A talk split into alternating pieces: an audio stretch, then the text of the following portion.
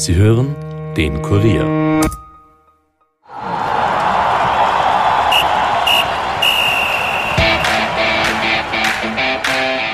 Eineinhalb Monaten Pause folgt in wenigen Tagen der Anpfiff zur neuen Bundesliga-Saison. Mit Wattens gibt es einen neuen Verein, zudem sieben neue Trainer. Am Dienstagabend äußerten sich die Trainer und Funktionäre der zwölf Bundesligisten zu den Erwartungen und Zielen für die neue Saison. Kurier-Sportredakteur Alex Strecher sprach zudem über die anstehende erste Cup-Runde sowie Peter Stöger und die Wiener Austria. Mein Name ist Stefan Berndl und ich wünsche euch viel Vergnügen mit dieser Episode. Nachspielzeit, der Fußball-Podcast von und mit der Kurier Sportredaktion.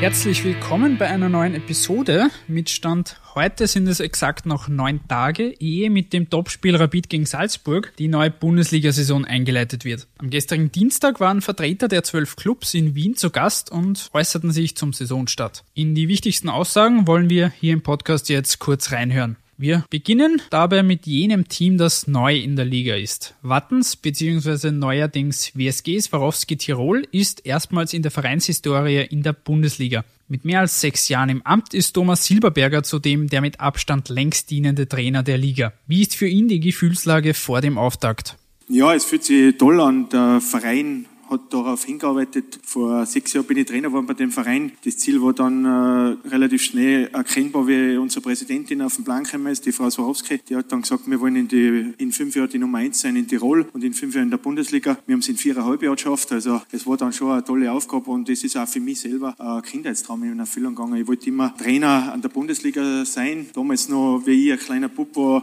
hat es den FC Swarovski Tirol gegeben. Jetzt bin ich bei der WSG Swarovski Tirol Trainer und ich kann sagen, es ist ein Kindheitstraum in Erfüllung. Eine der augenscheinlichsten Änderungen des Vereins war der Schritt, sich umzubenennen. Aber warum eigentlich und wofür steht der Verein? Weil wir ganz genau wissen, wir brauchen die Tiroler Bevölkerung dazu, damit wir auch Heimvorteil generieren. Bei uns in Wartens allein wird es nicht gehen. Für was stehen wir? Ja, ich glaube, wir werden unsere Ziele wieder adaptieren. Wir werden auch wieder einen Schritt nach vorne gehen, weil unser Präsident den kennt, der weiß ganz genau, dass Stillstand zu wenig ist und deshalb wollen wir Schritt für Schritt nach vorne gehen.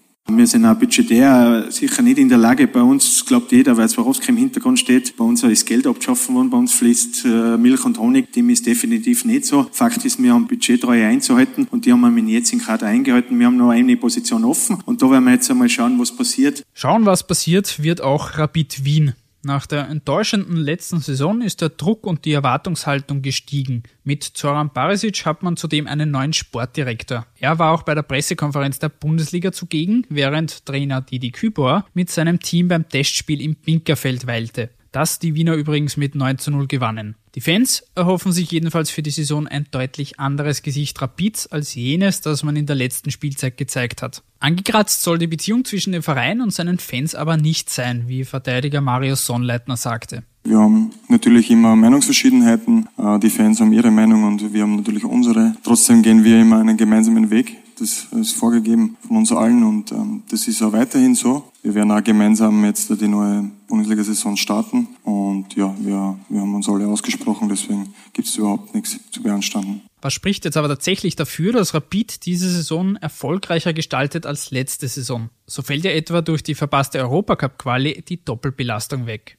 Ich glaube, wir haben im Frühjahr schon gezeigt, dass wir wieder stabiler geworden sind, dass wir konstanter waren in unseren Leistungen. Natürlich äh, fällt die Doppelbelastung leider weg für uns, aber das muss natürlich auch eine Chance sein, dass wir am Wochenende voll frisch sind. Wir wissen aus eigener Erfahrung, dass das nicht so einfach ist, international zu spielen und dann am Sonntag wieder drauf Bundesliga zu spielen. Deswegen werden wir mit vollem Fokus an die Spiele herangehen und dann wird man sehen, was rausschaut.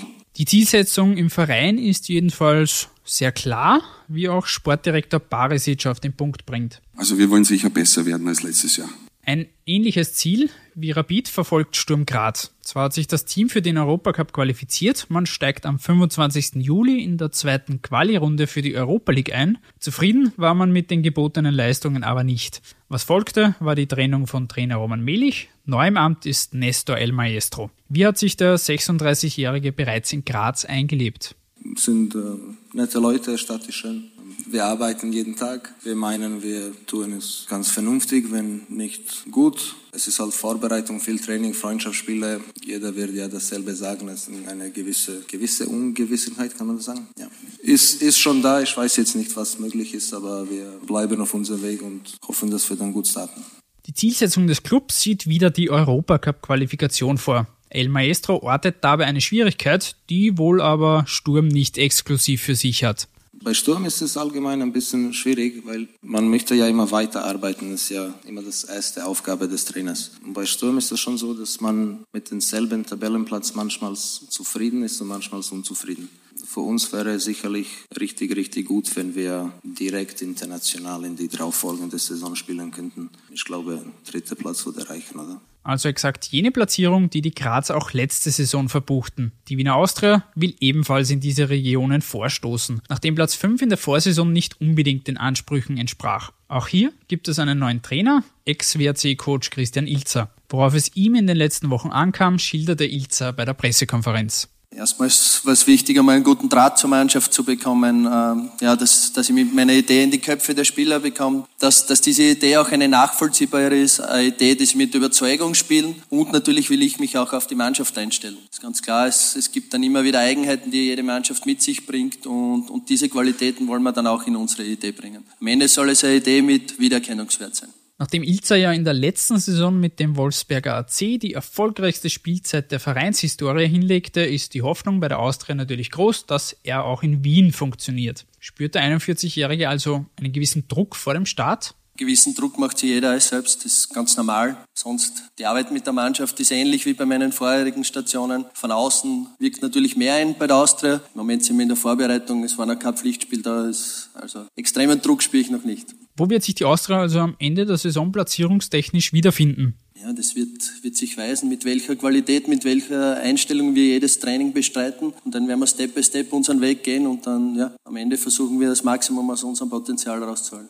Ilzers Nachfolger beim WRC heißt Gerhard Struber und der tritt bei den Kärntnern natürlich in sehr große Fußstapfen. Dafür hat er den Vorteil, dank der Leistungen der Vorsaison in der Europa League Gruppenphase spielen zu dürfen. Struber will jedenfalls weiterhin erfolgreichen Fußball spielen, der seine Handschrift trägt. Wie aber sieht diese Handschrift aus? Ja, wir versuchen natürlich sehr attraktiv Fußball zu spielen. Ja, wir wollen ähm, ja, alle, alle mit an Bord haben, es sollen alle mitmachen. Ja, also auch so dieses ständig aufmerksam sein, speziell auch, wenn wir Bälle erobern wollen, äh, brauchen wir das ganze Team und da ist Teamwerk gefragt und da sind wir mittlerweile auf einem guten Weg und bin ich recht happy, wie so im Moment die Situation ist. Das große Highlight wird für alle Beteiligten beim WRC mit Sicherheit die Auftritte in der Europa League sein. Sorgenfalten bereitet Struber diese Doppelbelastung aber nicht. Ganz im Gegenteil, Sorgenfalten bereiten uns die Spiele keinesfalls. Wir freuen uns richtig drauf. Ja. Äh, bin ja da quasi der Profiteur von, von, von dieser Situation, dass wir dann am Ende da im September ja, anfangs dann auch diese Spiele mit, mitzunehmen. Ja. Es wird eine riesen Herausforderung für die Mannschaft, für den Verein, aber auch für mich persönlich, weil es für uns alle das erste Mal ist, auf drei Hochzeiten zu tanzen. Ja. Und da gilt es einfach sehr klug und, und, und schlau zu steuern. Bundesliga, Cup und internationale Bewerb kommt auch auf den Vizemeister der letzten Saison, den Lask, zu. Die übrigens, wie sollte es auch anders sein, ebenfalls mit einem neuen Trainer in die Saison gehen. Ballerin Ismail heißt der neue Mann an der Seitenlinie und der ist mit den letzten Auftritten seines Teams in der Vorbereitung schon ganz zufrieden. Bei wie viel Prozent ist der Lask also seiner Ansicht nach schon? Zu 100 Prozent sicher nicht, aber hat man gesehen, der letzte Spiel gegen Heidenheim sah richtig gut aus teilweise. Wir müssen ein paar Schrauben drehen noch, aber das haben wir klein gesprochen und diese Woche ist dafür da auch, um nochmal die Sinn zu schärfen, nochmal Akzent zu setzen und, und nochmal deutlich zu, zu machen, was, was unsere Werte sind, wo, wo wollen wir hin. Und dann wollen wir das umsetzen in Cup. Wenig überraschend ist, dass auch der neue Last-Coach als Ziel vorgibt, so viele Spiele wie möglich zu gewinnen. Auf eine Platzierung in der Liga möchte er sich dabei, wie auch alle anderen Vereine, aber nicht festlegen. Als Spieler war ich so und als Trainer auch so. Wir wollen alle, alle gewinnen und darum geht es. Deswegen machen wir diesen Job. Wir trainieren, um die Spiel zu, äh, zu gewinnen. Äh, alles andere wäre, wäre gelogen. Aber ich glaube, es gibt auch eine, eine Realität, die, die da ist bei, bei Laske. International muss man auch diese Herausforderung annehmen. Wir sind sehr froh, dass wir dabei sind, eine Vorfreude. Aber wir haben trotzdem die Ambition, auch in obere Playoff zu, zu landen, um dann eine Platzierung jetzt zu, zu sagen. Ich glaube, das ist einfach viel zu früh, weil äh, erst im Dezember können wir schauen, rückblicken, sagen, okay, haben wir das geschafft, haben wir das gut geleistet, sind wir in unsere äh, Soll. Deswegen momentan ist es äh, viel zu früh. Mittelfristig, das ist klar, dass so Playoff eine, eine Ziel ist für, für den LASK. Last but not least dürfen wir natürlich den Meister und Doublesieger der letzten Saison nicht vergessen. Salzburg musste zwar in den letzten Wochen bereits einige hochkarätige Abgänge in Kauf nehmen, dennoch ist das Red Bull-Team erneut großer Favorit auf den Titel. Der neue Trainer, der US-Amerikaner Jesse Marsh, weiß jedenfalls um die Qualitäten seines Teams. Es ist eine große Aufgabe und äh, es ist eine fantastische Mannschaft. Äh, wir haben einen großen, fantastischen Kapitän und, und viele gute Erfahrungsspieler und, und ja, viele gute junge Talents. So, ja, wir haben ein, ein großes Jahr in unserem Verein und, und uh, wir haben viel zu tun, aber die ersten drei Wochen waren sehr, sehr gut und, und ja, ich freue mich uh, wieder für, für diese Aufgabe. Nachdem doch einige Schlüsselspieler abhanden kamen, stehen bei den Salzburgern einige junge Spieler vor dem Sprung ins Team. Einen Vergleich mit dem Team des Vorjahres will jedenfalls auch Salzburg-Kapitän Andreas Ulmer nicht ziehen. Vergleichen kann man das, glaube ich, jetzt dann nicht wirklich, weil natürlich andere Spieler, Spielertypen da sind. Qualität ist sehr, sehr viel in der Mannschaft. Gewisse Spieler, die was letzte Saison vielleicht noch nicht richtig zum Stammpersonal dazugehört haben, machen den nächsten Schritt, werden den nächsten Schritt machen und das ist auch wichtig für uns. Und den nächsten Schritt, den machen auch wir und zwar zum nächsten Segment dieses Podcasts. Ich habe nämlich auch noch mit dem Kollegen Alexander Strecher geplaudert über die Vorfreude vor dem Bundesliga-Saisonstart, die anstehenden 32 Cup-Spiele am Wochenende, aber auch Peter Stöger und die Wiener Austria. Lieber Alex, sag mal, die Bundesliga-Saison geht jetzt in knapp eineinhalb Wochen endlich wieder los nach eineinhalb Monaten Pause. Wie viel Vorfreude ist bei dir schon da? Ein wenig ist sie schon vorhanden. Es ist noch ein, ein wenig noch so ein Sommerloch, aber man merkt schon äh, durch die, die letzten Testspiele und jetzt die Cup-Runde und dann eine Woche später die Meisterschaft. Es ist schon etwas äh, Licht am Horizont zu sehen und ja, also ich glaube, dass eben von Woche zu Woche dann auch die Vorfreude ein wenig steigen wird, wahrscheinlich auch bei den Fans und bei den handelnden Personen. Ja, und dann geht's halt wieder los mit der Meisterschaft. Jetzt liegen einige Testspiele hinter uns die letzten Wochen. Am vergangenen Wochenende gab es etwa einen 3 zu 1 Sieg von Salzburg gegen Feyenoord Rotterdam. Es gab einen 2 zu 1 von Rapid gegen Nürnberg oder auch ein 3 zu 1 des WRC gegen Bordeaux, beziehungsweise auch der Wiener Austria gegen die Queens Park Rangers. Mattersburg hat auch gegen Holstein Kiel unentschieden gespielt, etc. etc. Da gab es einiges. Wie viel Aussagekraft haben diese Ergebnisse, die jetzt wirklich knapp zwei Wochen vor dem Saisonstart stattfinden? Wie viel wird dann auch ausprobiert? Also die Aussagekraft ist bedingt und relativ, weil äh, es sind einfach nur Testspiele. Man darf nicht vergessen, dass auch die Gegner, die jeweiligen oft wirklich ganze Mannschaften durchtauschen dann in der Pause. Also die, die richtige Stärke des Gegners dann oft nicht zutage tritt. Man sollte das nicht überbewerten. Es sind schöne Ergebnisse. Ich glaube, in erster Linie ist es wichtig für die jeweiligen Trainer, das herauszusehen, was klappt und was nicht klappt und eher un, unabhängig ein wenig so, so zu betrachten von den Ergebnissen. Es schaut jetzt am Papier wunderbar aus, wenn, wenn die Austria die Queens Park Rangers schlagen oder Rapid Nürnberg, aber es zählt nichts. Dafür zählt es jetzt am nächsten Wochenende und zwar die erste Cup-Runde,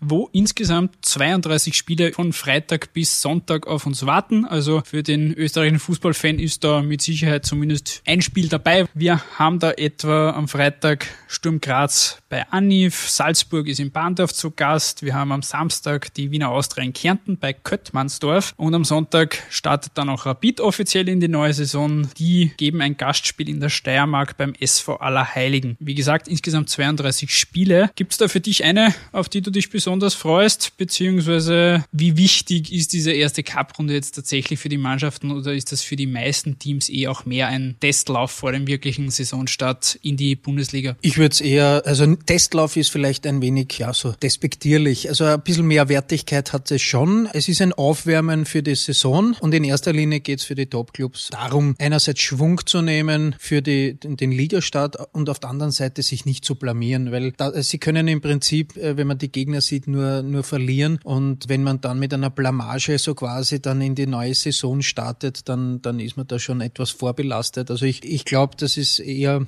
Hauptaugenmerk, so, so problemlos wie möglich über diese Runde drüber kommen und dann geht die Meisterschaft so richtig los. Interessant finde ich die Partie Bahndorf gegen Salzburg. Ja, ich weiß nicht, ob das eine Shopping-Tour im Outlet Center wird für die, für die Salzburger, aber mit mit dem Gepäck wollen sie auf jeden Fall dann am Retourweg den, den, den Aufstieg haben, definitiv. Und es sollte auch nichts passieren. Auch die anderen sind klar zu favorisieren. Aber wie gesagt, ähm, der Cup ist dafür bekannt, dass es immer wieder so lustige Überraschungen gibt. Und ich glaube, genau das wollen die Top-Clubs eben vermeiden, dass sie da irgendwie ein blaues Wunder erleben. Dann lass uns zum Abschluss noch auf ein Thema kommen, das jetzt die letzten Wochen schon durch die Gazetten streift, gerüchteweise mehr oder weniger konkret. Und zwar geht es um eine mögliche Rückkehr von Peter Stöger zur Wiener Austria. Du als Austria-Spezialist, gibt es da aktuell schon Konkretes, über das wir uns unterhalten können? Naja, in letzter Zeit ist es immer konkreter geworden. Äh, es gibt diese Kontakte, hat es ja immer schon gegeben, auch, auch wie der Peter Stöger dann in, in Köln und in Dortmund gearbeitet hat. Der Kontakt ist nie abgerissen zu, zu Austria. Und wie er dann wieder zurück war, quasi arbeitslos in Wien, hat auch Rapid angefragt. Es hat immer wieder mit der Austria einen Austausch gegeben und der ist jetzt in den letzten Monaten und vor allem in den letzten Wochen sehr intensiv geworden. Die Austria möchte ihn als, als Sportvorstand haben und installieren und äh, das ist auch eine Aufgabe, die den Peter Stöger überlegen lässt und äh, die ihn sehr wohl reizt. Ja, noch ist nichts konkret, aber es wird jetzt schon sehr intensiv in den letzten Wochen geplaudert. Es wäre dann ja ähnlich wie bei Barisic und Rapid, quasi so die Rückkehr des ehemaligen Trainers als